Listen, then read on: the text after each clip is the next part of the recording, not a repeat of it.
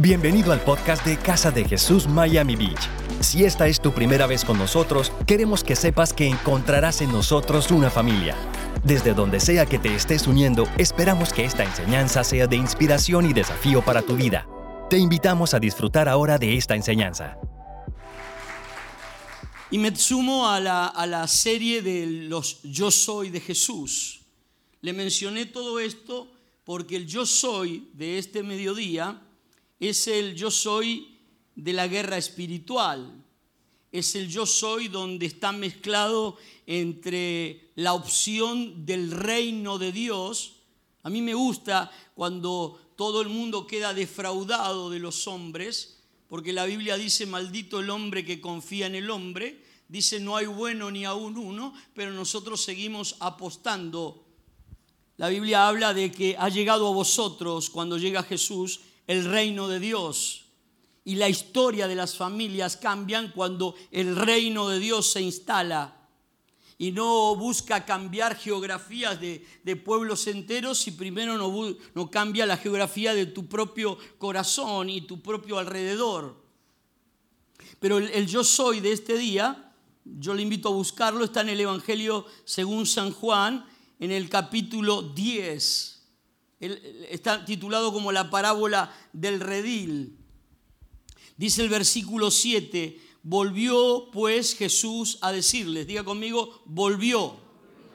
O sea, se lo, dijo, se lo había dicho otra vez, como tantas veces me avisaron, como tantas veces me advirtieron, como tantas veces alguien me dijo lo espiritual es fundamental. Ahora los citó si yo le leería el Evangelio según San Lucas, cuando él habla con Pedro en el fracaso de su pesca, la Biblia vuelve a decir, le volvió Jesús a hablar. Es probable que este sea un nuevo oír para ti, de la misma palabra, pero tenga un sentido distinto, porque puedas, puedas eh, ayudarte a percibir que el reino de tinieblas es más fuerte y más grave y más este, impactante de lo que uno cree. Se devora familias, se devora matrimonios. Tenía un, un, pastor amigo que decía, Miami es la tierra que se devora los matrimonios y las familias. Y entonces la Biblia dice, Jesús le volvió a decir, le volvió a hablar, volvió a hablar con ellos. Oiga, présteme atención, no se me distraiga, esto es fundamental. Le dijo, de cierto, de cierto os digo, una fórmula de escritura que dice, esto es así y no de otra manera, no tiene otra interpretación, no es de difícil interpretación, no es imposible de entender. De cierto, de cierto os digo, yo soy la puerta de las ovejas. Las ovejas están pastando, llega la noche y necesitan un corral, necesitan una puerta por donde pasar. Necesitan un lugar donde encolumnarse y descansar seguras. Yo soy la puerta de las ovejas. Yo soy. Jesús dice, yo soy esa puerta. La puerta que vas a trasponer para estar seguro en tu vida. Para que las noches puedas descansar para que puedas estar tranquilo, para que puedas estar tranquila, para que puedas saber que mañana tenés un día nuevo y seguro. Yo soy la puerta de las ovejas.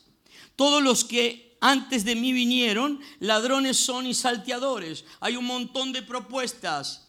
Vinieron antes de mí, les propusieron, la gente creyó, se fue vacía. El judaísmo los dejó vacíos las, las religiones orientales los dejó vacíos. Le, robaron el corazón, le robaron la esperanza. Eh, estuve hablando con alguien en España, participante de un grupo de nueva era, no solamente de la filosofía, sino de libros donde le proponían hacer cosas hasta el punto de que casi llegó a morir por las cosas que le proponían. Bueno, de hecho, apareció ahora hace poco un juego para adolescentes llamado la ballena azul, ¿no? Que lleva a, los jóvenes a seguir pasos hasta el punto del suicidio. ¿Qué hacemos las familias? ¿Qué hacemos con, con cómo nos protegemos de todo esto, cuál es el escudo antimisiles que levantamos para poder eh, eh, formarnos, criar nuestras familias en paz, cómo podemos hacer para levantar un vallado. Dice el versículo 9, yo soy la puerta, el que por mí entrare, Está hablando de entrar a un lugar, a un reino, a una, a una cobertura. Será salvo. Diga conmigo salvación. Podemos hablar de la eternidad, podemos hablar del cielo, podemos hablar de la otra vida en Cristo Jesús, pero también podemos hablar de salvación, de situaciones terrenas que no tienen solución para tu vida. El que por mí entrare, increíblemente será salvo cuando tenga que estar condenado, cuando lo tengan que, que, disciplinar, en, realidad lo que va a encontrar es gracia, perdón. El que por mí entrare será salvo. Está mi sobrino Franco por acá, no sé si lo vieron, mi sobrino primogénito, el mayor de mi hermano Alejandro, que ustedes conocieron, también él es pastor junto con Bruno y está con Avi, su esposa. Se quedaron unos días y yo estaba afuera, pero él no conoce historias mías de, de, relación con mi hermano cuando éramos chicos. Mi hermano era el menor y según mi mamá, que me, está mirando y la saludo para el Día de la Madre, qué confusión en Argentina, porque el Día de la Madre se la celebraron en España el, el domingo pasado. El Día de la Madre este me tocó acá. Y con mi mamá me toca en octubre en Argentina. Sí, teníamos una hermana que se llama Norma, que se sentaba ahí atrás, y cuando llegaba el Día de la Madre de Estados Unidos decía, yo soy argentina, celebro en octubre. Y le dábamos una flor para el Día de la Madre y te la devolvía. Sí, todavía tenemos guardada ahí una docena de flores secas. Si nos está mirando Normita, es verdad. Ahora, estaba, estaba él, no sabe historias y un día mi, abuelo me regala una guitarra. ¿Sabe lo cara que era una guitarra en esa época? ¿Sabe, William? ¿Sabe lo que? me regaló una guitarra. Claro, aunque usted no crea, yo toco la guitarra. No voy a hacerlo ahora para no avergonzar a los muchachos. Claro, eh, eh, pero podría ser si hubiera algún eh, acá este, para contratarme, al final puede hablar, ¿no? Y entonces este, una guitarra, y, todos esperaban y me mandaron a estudiar guitarra, ocho años de teoría y solfeo con Catalina Luzardi. Tenía 108 años ella cuando yo iba. Y me enseñó dos canciones, La Vidalita y La Zamba de Vargas. Y entonces cuando iba a las reuniones estaba yo, era eh, eh, experto en esas dos canciones, lo único que hacía. Pero un día con la guitarra, jugando con mi hermano, le pegué a mi hermano en la cabeza. ¿No sabe esto mi sobrino? Lo peor es que la guitarra se me rajó de la parte de, donde tiene la curva, se me rompió. Se está enterando de esto mi mamá ahora. Y yo dije, si mi vieja me ve con la guitarra así, aparte del chichón que tenía mi hermano, me mata. Yo debía haber tenido más o menos 12 años y salí corriendo con la guitarra buscando alguien que me la arreglara en arroyo seco. ¿Usted puede creer eso? Y encontré un eh, carpintero y entré con la guitarra. Y me dice, muy difícil pegar esto, pero yo se lo voy a arreglar. Usted rece, me dijo. La iglesia estaba cerrada, católica. Yo iba todos los días a rezar por la guitarra. Nunca. Por la curva de la guitarra. Me confesé, se lo conté al cura. Todo, todo. Me hice la señal de la cruz. Hice la cruz en el piso, te lo, te lo juro por mi madre. Cuando me la entregaron y volví a tocar, nadie lo vio. Y en lugar de condenación, me gané un aplauso. Me salvé. Decía que hasta a su lado, me salvé. ¿Sabes las veces que te debes haber salvado mereciéndote el castigo? Eso es lo que dice Jesús. Que cuando entras por la puerta de la gracia, hay algo que pasa que mereciendo otra cosa, Él te da una bendición. Que mereciendo un castigo, Él te da liberación. Que mereciendo quizás la cárcel, te da una segunda oportunidad. Dice la Biblia, yo soy la puerta, el que por mí entrare será salvo. Diga conmigo salvación. Yo no sé cuánto le han roto en este tiempo la guitarra en la cabeza al hermano, pero a veces eso tiene que ver, no tiene que ver solo con eso, tiene que ver con algo que hiciste, con algo que te pasó, con un seguro que estás por cobrar, con alguien que te está demandando. Diga conmigo salvación. Levante su mano derecha conmigo. Diga conmigo, en el nombre de Jesús, en esta hora yo recibo la salvación.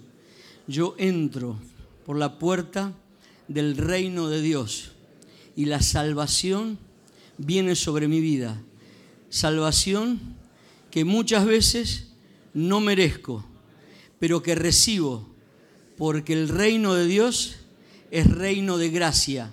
Él me da más de lo que yo merezco, más de lo que puedo pedir o entender.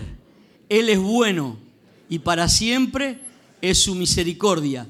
Él me regaló este día único e irrepetible y yo tengo vida y la voy a disfrutar en abundancia. Denle un aplauso a su Señor en esta hora. Yo, yo soy la puerta, dice.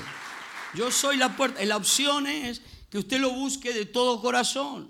El que por mí entrare será salvo, dice, entrará y saldrá. El reino de Dios no es un reino de esclavitud, no es un reino de perder cosas. Las veces que me encontré con gente que me decía, cuando, cuando te haces cristiano empezás a perder cosas no podés tener fiestas. No, recuerdo cuando empecé el ministerio pastoral, yo, yo no venía de una familia evangélica y en el ministerio pastoral yo empecé a los 28 años y venía la gente y decía, ¿podemos celebrar el cumpleaños de 15 de nuestra hija? Y yo decía, claro, pero me decía, pero va a haber baile, ¿usted no dice nada? Usted no tiene problema porque usted se crió en una iglesia libre, alegre y viva, pero en la iglesia en la que yo me formé, bailar era pecado. Así que decía el que está a tu lado, pecador. Y también iba a haber algo para tomar. Y nosotros no tenemos problema con tomar. Decir el que está a tu lado, no tenemos problema. El problema es que no te lo tomes todo. Claro, todo con moderación. Nosotros somos la iglesia de del Jesús que transformó el agua en vino, no el vino en agua. Amén, dijeron. Aleluya. Si antes no creía, ahora creo. Esto es lo que estaba esperando y sale. Pero, pero no terminó, no terminó todavía. Y va allí y le pide a Jesse cinco galones de... Dice, pero, pero interesante y, y para, porque es fácil el texto dice, entrará y saldrá. O sea, no es la iglesia la que te roba cosas. Yo me acuerdo frases cuando empecé el ministerio pastoral, dice, la, la religión no me lo permite. ¿Cómo que la religión no te lo permite? ¿Qué no te permite? Hay cosas que tú vas a aceptar y otras que no, pero eres libre. Decirle al que está lado, soy libre. La Biblia dice, todas las cosas te son lícitas. ¿Cuántas cosas? Pero no todas te convienen. ¿Viste? Decirle, todas las cosas te son lícitas. Ahí viene, viene gente y está necesitando un lugar. ¿Uno o dos? No me lo pongan separados y vienen juntos. ¿eh? Nosotros estamos para unir acá.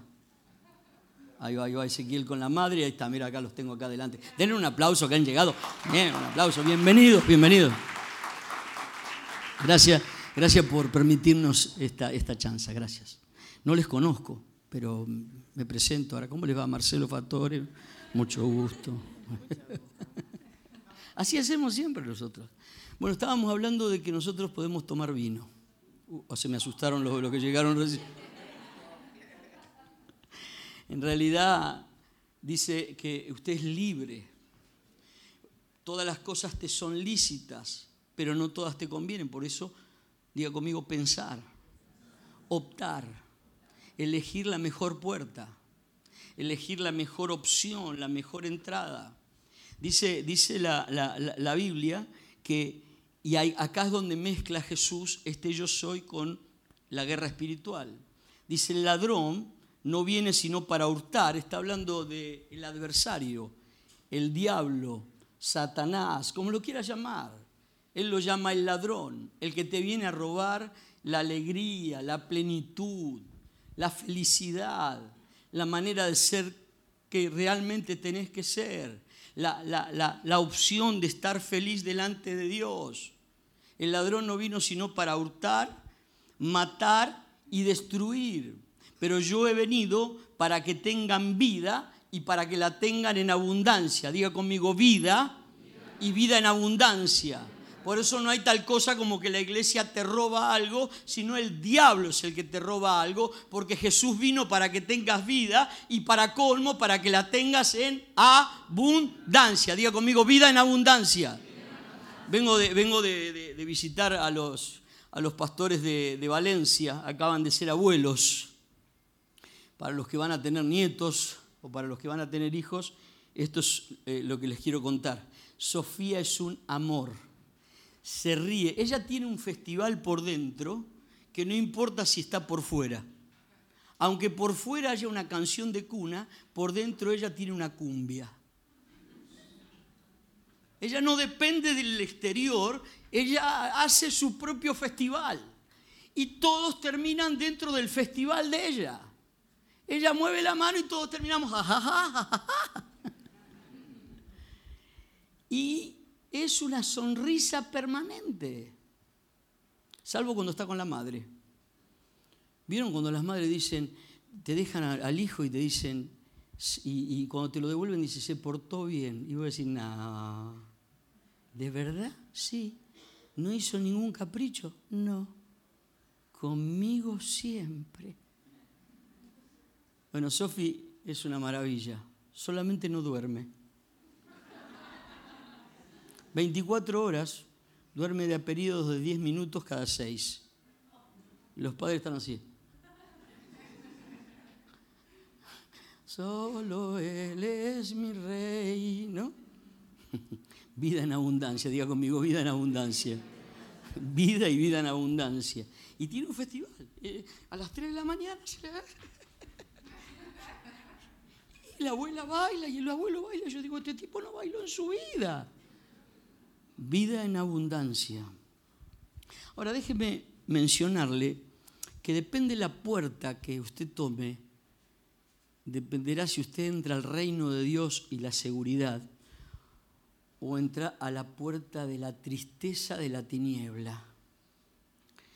En, tanto en el Antiguo como en el Nuevo Testamento menciona muchas puertas. Cuando, cuando Pedro en el Nuevo Testamento se acerca a Jesús y le dice, tú eres el Cristo, el Hijo del Dios viviente, Jesús le dice, bienaventurado, feliz, feliz, feliz, feliz, feliz, feliz. Nueve veces feliz eres, Pedro, porque esto no te lo reveló ni carne ni sangre. Lo que te revela carne y sangre es una puerta que definitivamente te saca la felicidad. Esto te lo reveló mi Padre que está en los cielos. Y cuando hay una revelación del cielo, diga conmigo revelación del cielo, cuando la, la persona vive con el cielo abierto, cuando la persona sabe que Dios está, que el día te lo regaló Dios, que tenés la posibilidad de vivirlo. Bienaventurado eres, Simón. No tuviste atento a las voces de, de, la calle ni a las voces que estaban contrarias. Te lo reveló mi Padre que está en los cielos. Y sobre esta declaración, sobre esta roca, edificaré mi iglesia.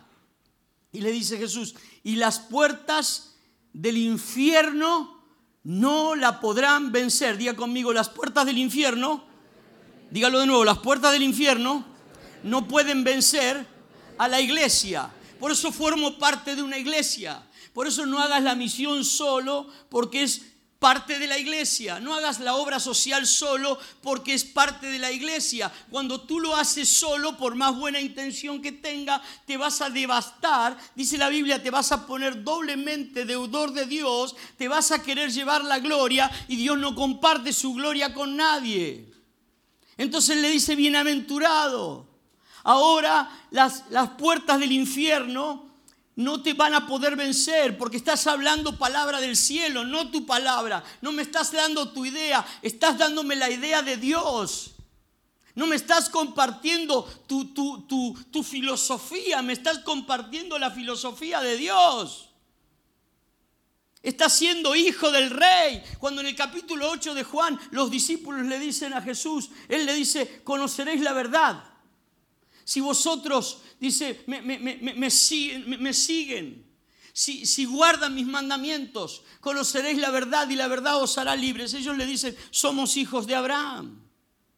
Y Jesús le dice, si ustedes fueran hijos de Abraham, las obras de Abraham harían. Pero ustedes están haciendo las obras del diablo. No se dan cuenta. Familia, yo estoy acá esta mañana para decirme, es tan sutil que me pierdo la bienaventuranza porque pierdo la mirada del cielo porque pierdo que el cielo se abre. Dice la Biblia que cuando Esteban, el mártir, vio el cielo abierto, ni las piedras le dañaban. Lo estaban matando y él seguía diciendo, veo los cielos abiertos, veo la gloria de Dios.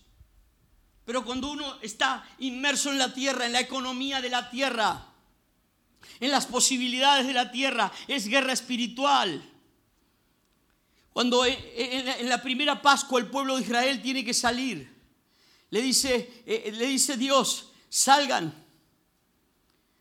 salgan que van a salir a libertad, diga conmigo libertad, pero para que no les toquen el primogénito, para que no se muera nadie de vuestra familia y, sobre todo su hijo primogénito, pinten las dinteles de las puertas con la sangre del cordero.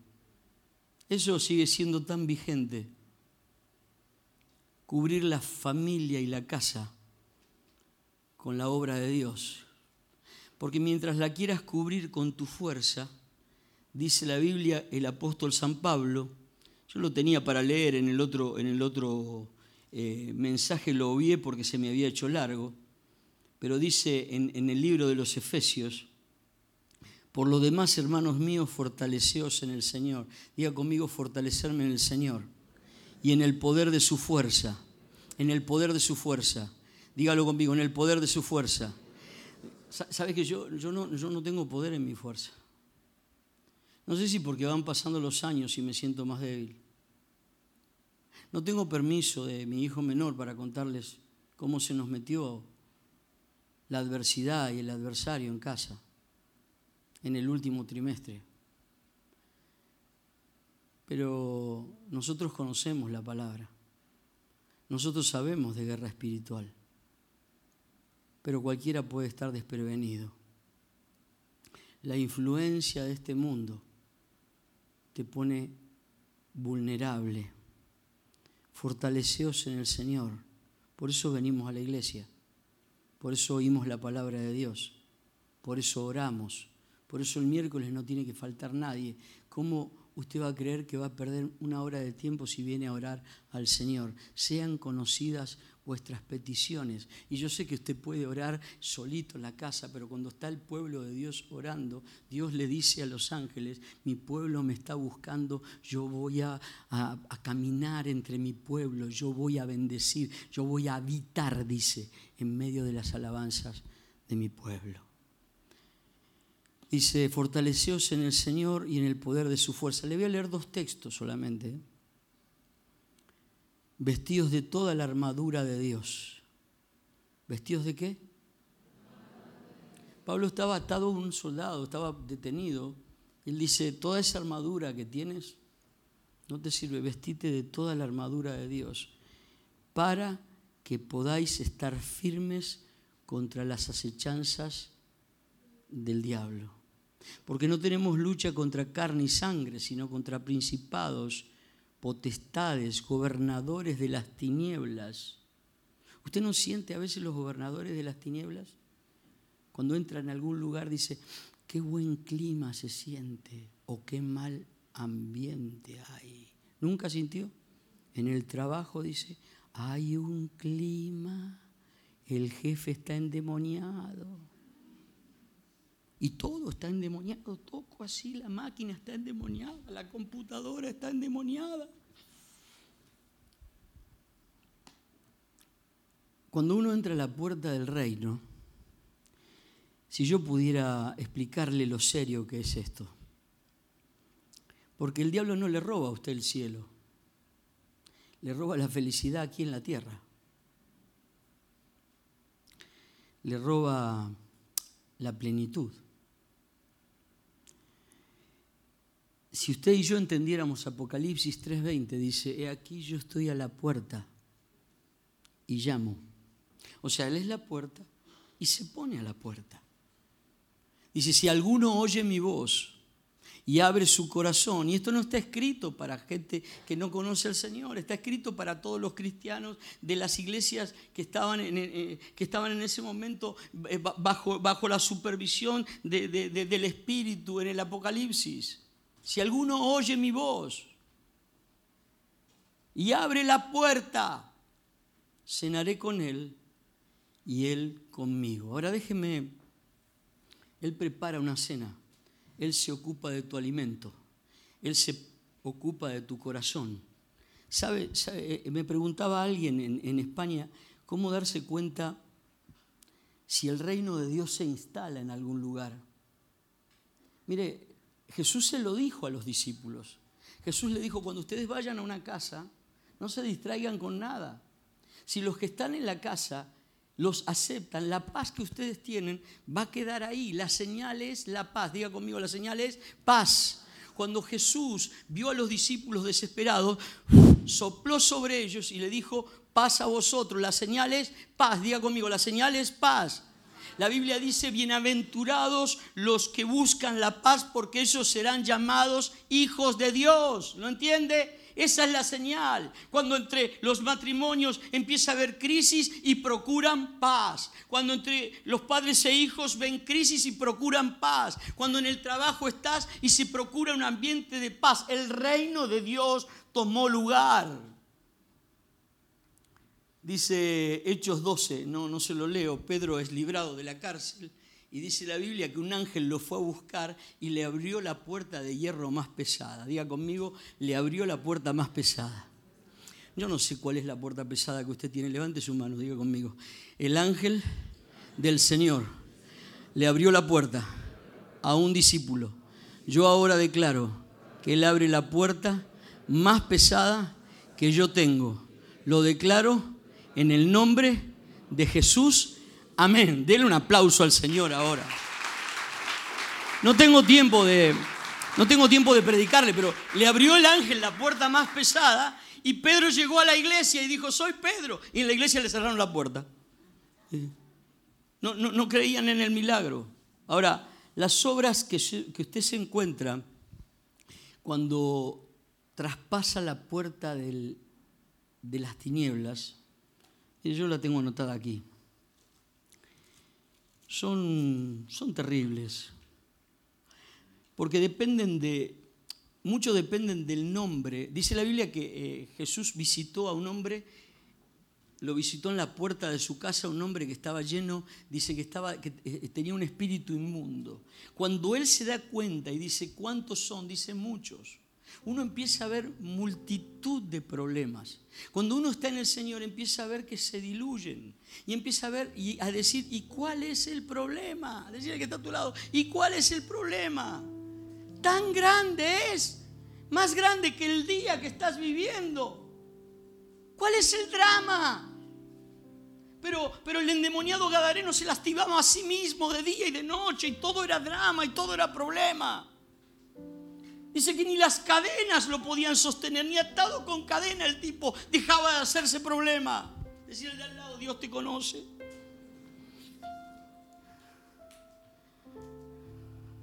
En Hechos capítulo 10, el apóstol Pedro dice, vosotros sois testigos de cómo Dios ungió con el Espíritu Santo. Diga conmigo, ungido con el Espíritu Santo y con poder a Jesús de Nazaret. Dice, ungido con el Espíritu Santo y con poder. Diga conmigo, yo lo recibo. Dice la Biblia, y como éste anduvo haciendo bienes y sanando a los oprimidos por el diablo. ¿Te está oprimiendo? No te lo digo desde la superioridad. ¿Sabes las veces que me oprimió con mentiras? Las veces que veo la verdad de Dios, leo pero oigo, porque la fe viene por el oír, y el especialista en hacer ruido, para que no oigas el bien de Dios. Cuando abres la puerta del enemigo, la Biblia habla de las adversidades. Él es el adversario. Te empiezan a llover las adversidades. No lo iba a contar porque total está firmado, pero como Leo me lo dijo, lo voy a decir. Conozco a un muchacho que está desde, desde hace muchos años en la iglesia, pero, pero hay, hay, veces que se acerca y se aleja. Y él mismo me dijo, lo hice todo mal, decir que está a tu lado, lo hizo todo mal, él lo dijo. Y hace unos días había tenido una, una, eh, pero lo hace todo mal y entonces lo acompaña a veces una nube negra que le llueve en la cabeza. Y en estos días se compró una motocicleta. Y el domingo, primer domingo que fui a predicar en Valencia, me la fue a mostrar. Vive a una cuadra y media. ¿Era necesario ir en motocicleta? Pero me la fue a mostrar y todos, todos estábamos alrededor de la motocicleta. El día miércoles fue a buscar a la esposa al trabajo. Se resbaló, se le cayó la motocicleta. Él no se hizo nada. La motocicleta se dio de frente con una 4x4. Lo que era su orgullo, su alegría de ese día se diluyó. En un ratito él no se murió. Pero la moto creo que la tengo en el bolsillo. El domingo lo vi tan triste. Me dijo, hice todo mal.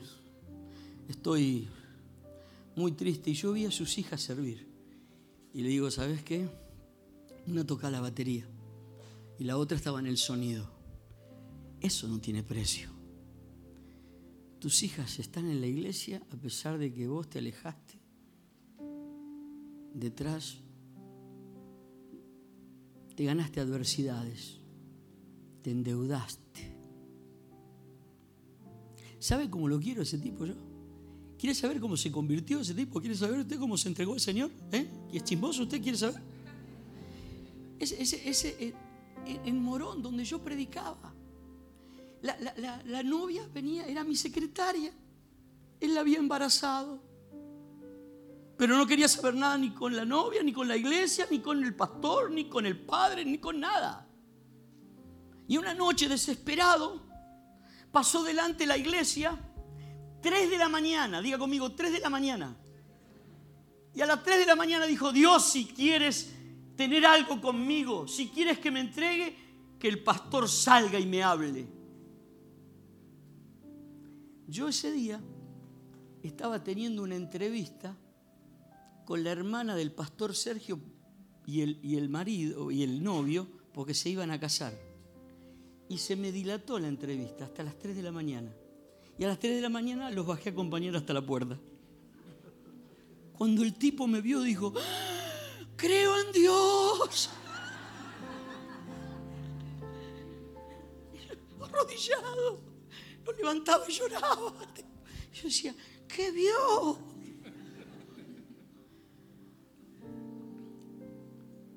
Y yo le aseguro que cada vez que ese muchacho mira el reino de Dios, cuando se casó, la iglesia estaba tan llena como hoy aquí.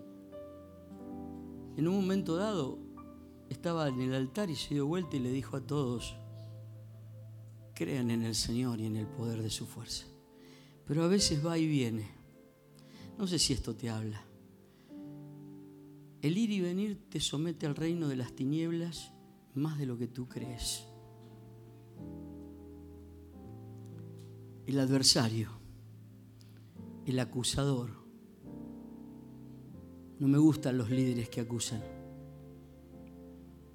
No me gustan los líderes que aprietan el puño. Me gusta el liderazgo de Jesús. Venid a mí los que están trabajados y cargados, y yo os haré descansar. La Biblia lo llama tentador. ¿Cómo lo llama? Cuando uno atraviesa la puerta se pone en manos del tentador. ¿Del quién?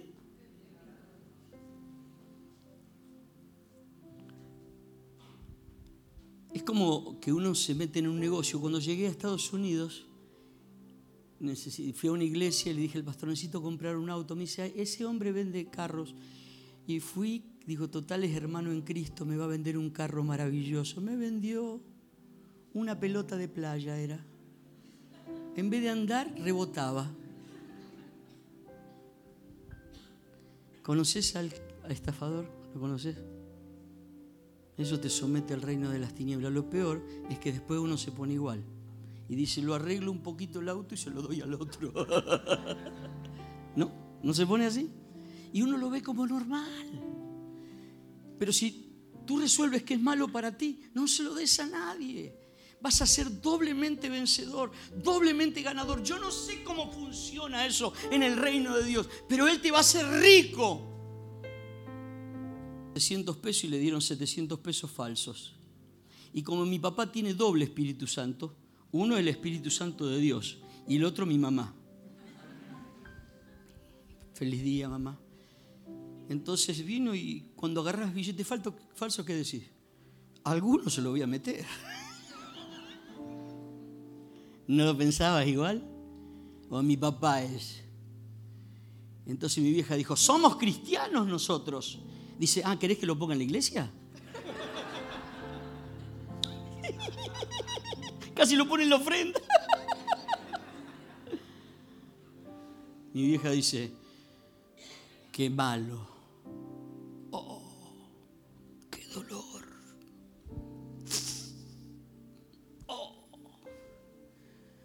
terminó ahí. Qué malo. Qué malo que está mal. Sácatelo de encima.